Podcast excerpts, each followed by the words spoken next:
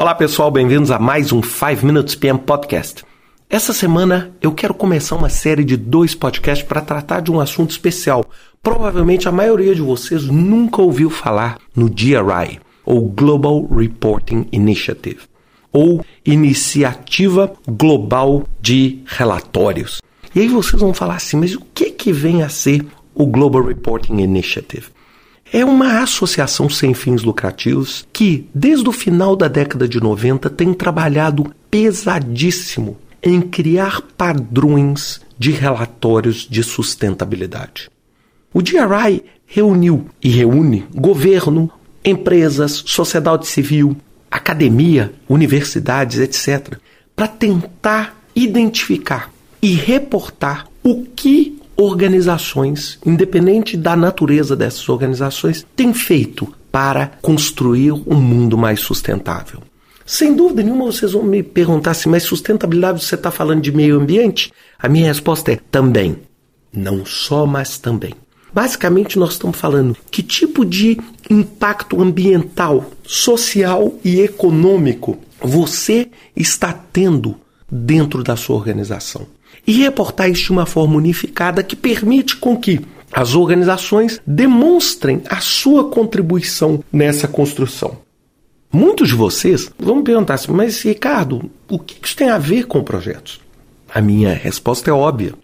Os nossos projetos são projetos transformacionais.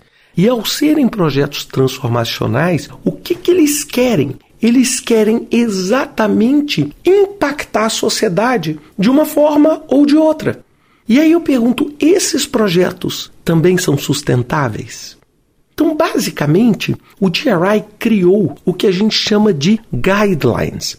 Guidelines são três documentos que você pode baixar gratuitamente em globalreporting.org. O primeiro deles é chamado Reporting Principles and Standard Disclosures ou seja, os princípios do que você deve reportar e o que, que você deve informar nesses relatórios. O segundo é o manual de implementação e o terceiro, óbvio, perguntas e respostas. Basicamente, este é o modelo que quase 10 mil empresas do mundo usam hoje. Existem hoje mais de 23 mil relatórios de sustentabilidade baseados nesse modelo. E aí vocês vão perguntar, mas Ricardo, como é que é esse modelo? Se eu pegar esse livro, vou ver o que, que ele vai me mostrar. Ele vai te mostrar em cada uma das três categorias que eu falei: ambiente, social e econômico um conjunto de 46 aspectos que você precisa observar dentro da sua organização e um conjunto de até 98 indicadores ou KPIs, formas de se medir aquilo.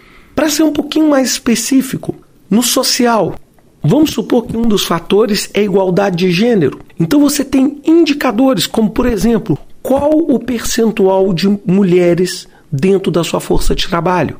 E você, ao fazer isso no ambiente do projeto e consolidar isso no ambiente da organização, você consegue mostrar qual a contribuição da sua organização para a sustentabilidade.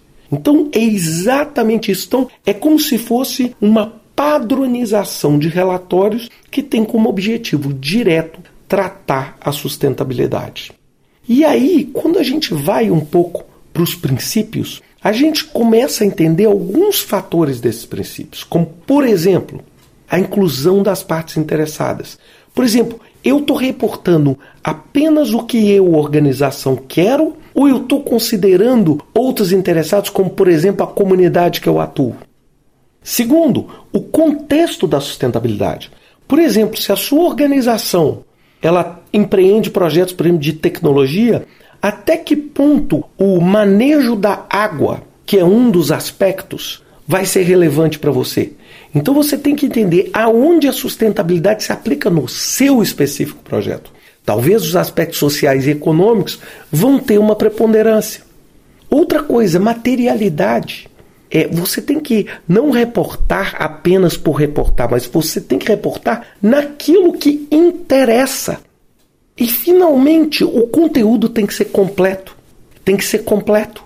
Porque este conteúdo completo é que permite a você dar a abrangência E isso vai me ajudar a dizer quais são os princípios que o GRI fala de qualidade. Primeiro princípio, o balanceamento. Significa o seguinte: você não vai fazer um relatório e vai informar apenas as coisas boas com relação à sustentabilidade. Se você tem, por exemplo, um indicador ruim, você simplesmente não reporta porque ele não é bom para você. Não. Você tem que dizer os pontos que você está bem e os pontos que você precisa melhorar. Segundo, comparabilidade. Um dos grandes vantagens do GRI é você conseguir comparar a sua abordagem, o seu indicador, com outras organizações. Isso é fundamental. Você tem a mesma régua que mede a sua organização e outras organizações. Terceira, precisão. Você tem que ser preciso. Você tem que informar alguma coisa que vai gerar um outro critério que é a confiabilidade. Então você tem que ser preciso e confiável. A pessoa tem que ler e falar assim: dentro da análise que eu estou fazendo, isto reflete a realidade daquela organização. Outra coisa, tem que ser claro e tem que ter uma cronologia. Nós temos que estar falando em qual tempo nós estamos fazendo isso. Então, esses são os aspectos. Vale muito a pena chegar e abrir esses documentos, essas linhas, e vocês observarem como as organizações podem reportar isso. Na semana que vem, eu quero começar a falar o seguinte: como é que você, dentro do seu ambiente de projeto, pode se beneficiar parcialmente desse tipo de linha para poder mostrar o desempenho do seu projeto. Quando a gente olha a PMBOK, a gente olha sempre os aspectos de integração e as áreas de conhecimento. Agora nós estamos falando o seguinte: como é que eu avalio o impacto social, econômico e ambiental do meu projeto? Então pensem nisso e isso é que eu vou trocar de ideia com você semana que vem. Até lá, pessoal.